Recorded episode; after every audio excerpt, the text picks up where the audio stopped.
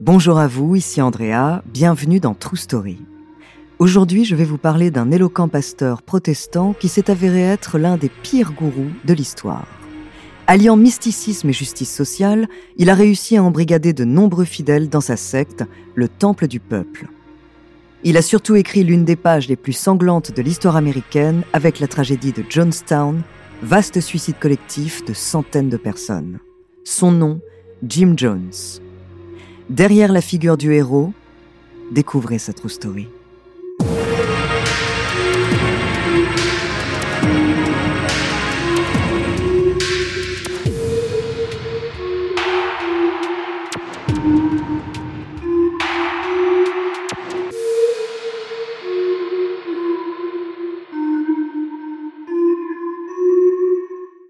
Attention, cet épisode pourrait heurter la sensibilité des plus jeunes. Avant de commencer à vous raconter cette histoire extraordinaire, laissez-moi vous présenter notre partenaire. Un gourou se définit lui-même comme celui qui dissipe les ténèbres et se révèle hélas être celui qui les crée.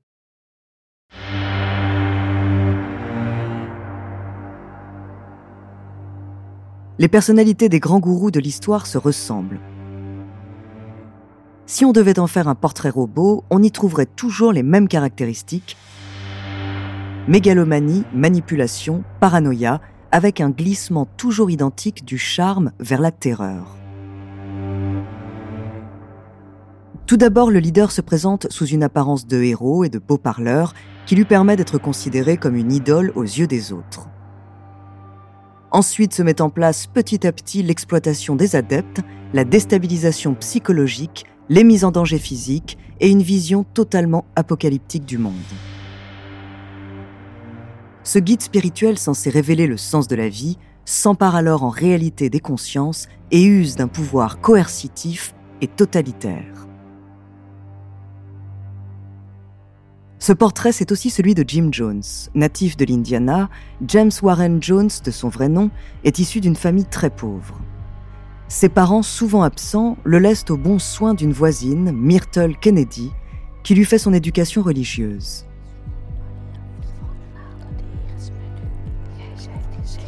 L'Église l'intrigue, l'intéresse et lui permet d'obtenir la reconnaissance qui lui manquait. Pendant toute sa jeunesse, puis son adolescence, il change plusieurs fois de paroisse avant de s'établir au Gospel Tabernacle. La pasteur locale le remarque parmi tous et lui propose d'évangéliser les habitants de sa région. C'est une révélation. Le prêche le passionne. Il commence alors à prêcher les autres jeunes de son âge, puis ajoute des notions de justice sociale à son discours. Il réalise qu'on l'écoute, qu'on le respecte et que cela lui confère une certaine influence. Mais une autre conviction l'anime, le communisme. D'abord tenté de se détourner de la religion, il trouve finalement un équilibre entre ces deux croyances dans l'Église méthodiste qui est plus socialement ouverte que les autres courants protestants de la région.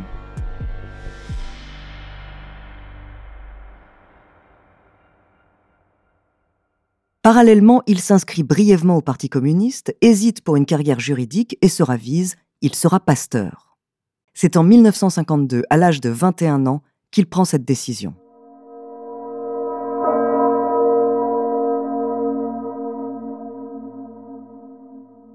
Après quelques évolutions et détours dans son parcours religieux, c'est en 1964, à 33 ans, qu'il est ordonné pasteur d'une congrégation protestante importante, les Disciples du Christ, une église qui souhaite réunir les Noirs et les Blancs dans une seule et même église.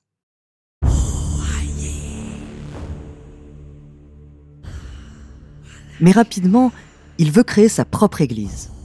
Il pense tout d'abord à l'appeler les ailes de la délivrance, avant de la baptiser le Temple du Peuple. Tout d'abord établi à Indianapolis, puis à San Francisco, ses prêches politico-religieux lui attirent la sympathie de nombreuses personnes. Son charisme est grand, ses fidèles l'appellent Père, lui qui prône la fraternité et l'abolition des classes sociales. Habile, éloquent, très doué pour la manipulation politique, il fait des sermons qui emballent les foules. Il clame C'est merveilleux de savoir que Dieu est socialiste, Dieu travaille au socialisme, après avoir chanté l'international devant une assistance sous le charme. Au cours des années 1970, l'église du Temple du Peuple connaît un réel essor. Avec sa personnalité magnétique, Jim Jones attire à lui seul des milliers de fidèles. Le révérend accumule les dons et gagne une importante notoriété auprès de la classe politique et de la presse. Parmi ses soutiens, on compte la première dame Rosalind Carter, le vice-président Walter Mondale ou encore le maire de San Francisco. Il est perçu comme un homme charitable et surtout comme un homme d'influence. C'est ce qui lui vaut d'être sollicité pendant la campagne présidentielle de 1976 par les partisans de Jimmy Carter. On sait qu'il peut avoir une influence sur le vote de ses fidèles et ses amitiés ont un effet direct sur les projets personnels de Jones.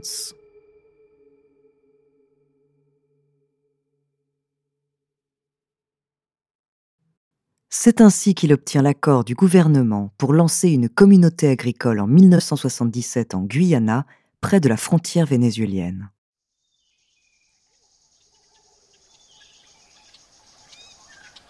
Près de 1200 de ses condisciples l'accompagnent dans cette colonie perdue dans la jungle, attirés par la perspective d'un monde utopique. Baptisé Johnstown, du nom de son créateur, c'est là que Jones va pouvoir donner libre cours à son goût de la tyrannie. Prétendument confraternel et tourné vers l'abolition des classes sociales, le groupe devient alors le théâtre d'abus sexuels, d'humiliations, de sévices corporels et de lavage de cerveau. Tous les matins, les membres de la communauté sont réveillés au son des prêches du gourou qui donnent leur mission de la journée. Les masses s'assemblent dans les champs et défrichent en pleine chaleur les 11 000 hectares de forêt sans quoi ils sont roués de coups, parfois jusqu'à la mort. Le discours du pasteur sur l'idéal d'une solidarité et d'un projet commun est tellement convaincant que les fidèles se dédient corps et âme au chef et lèguent toutes leurs économies.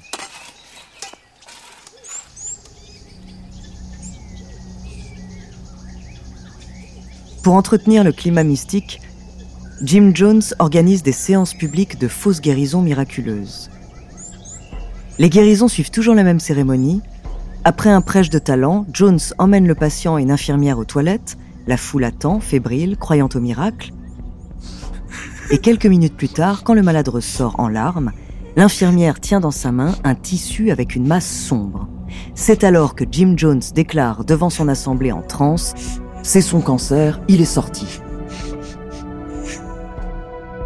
Une ancienne du temple déclarera quelque temps après j'ai compris plus tard que c'était des boyaux de poulet qu'il nous montrait.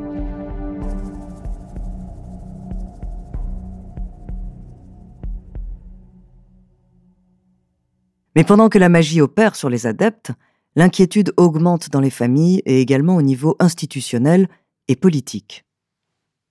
En novembre 1978, un représentant de Californie, Léo Ryan, alerté par de nombreuses familles, décide de se rendre en Guyana des proches de membres du Temple du Peuple ont déposé des plaintes accusant l'Église d'enfreindre les droits de l'homme et de gérer le village comme un camp disciplinaire. Les rumeurs de sévices, de séquestration et de trafic d'armes commencent à enfler.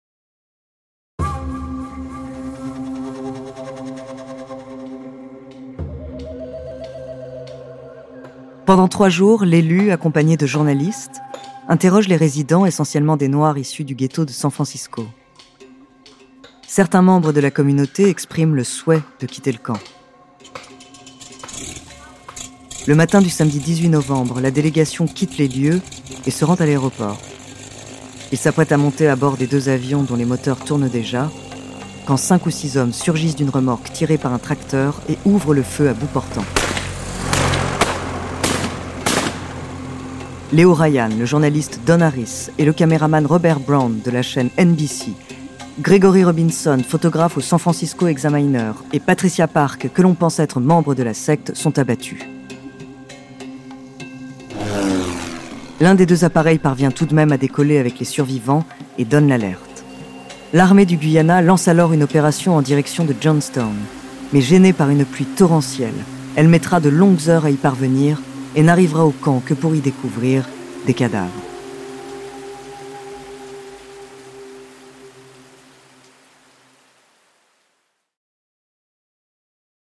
Ce qui vient de se produire à Johnstown est au-delà de l'effroi. Après avoir signé un pacte de la mort à leur entrée dans la secte, les adeptes du Temple du Peuple se sont tous donné la mort dans un geste de suicide collectif.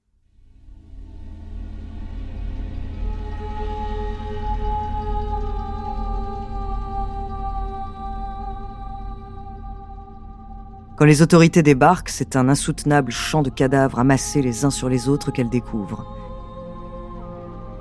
Quelques heures plus tôt, c'est par l'ingestion d'une boisson au cyanure que la cérémonie macabre s'est déroulée. Quelques adeptes ont tout de même réussi à prendre la fuite, mais d'autres ont été tués à coups de mitraillette lorsqu'ils refusaient de respecter le pacte de la mort. Au total, ce sont 914 personnes, dont 276 enfants, qui trouvent la mort ce jour-là. Jim Jones est lui aussi retrouvé mort d'une balle dans la tête sans que l'on puisse établir s'il s'est suicidé ou si on l'y a aidé. Sur un enregistrement retrouvé par le FBI, on entend les derniers mots que Jim Jones a adressés à ses fidèles. N'ayez pas peur de mourir, la mort est juste le passage vers un autre plan, la mort est une amie, nous commettons un acte de suicide révolutionnaire en protestation contre les conditions de ce monde inhumain.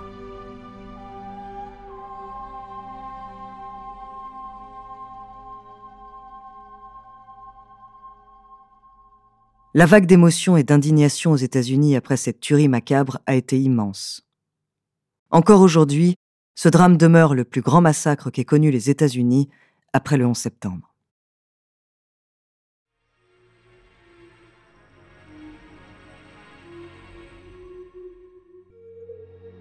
Merci d'avoir écouté cet épisode de True Story. La semaine prochaine, je vous parlerai d'un crime parfait et jamais élucidé dans le métro parisien. En attendant, n'hésitez pas à nous faire part d'histoires que vous aimeriez entendre sur votre plateforme d'écoute préférée ou alors via la page Instagram ou Twitter de Bababam. Nous nous ferons un plaisir de les découvrir.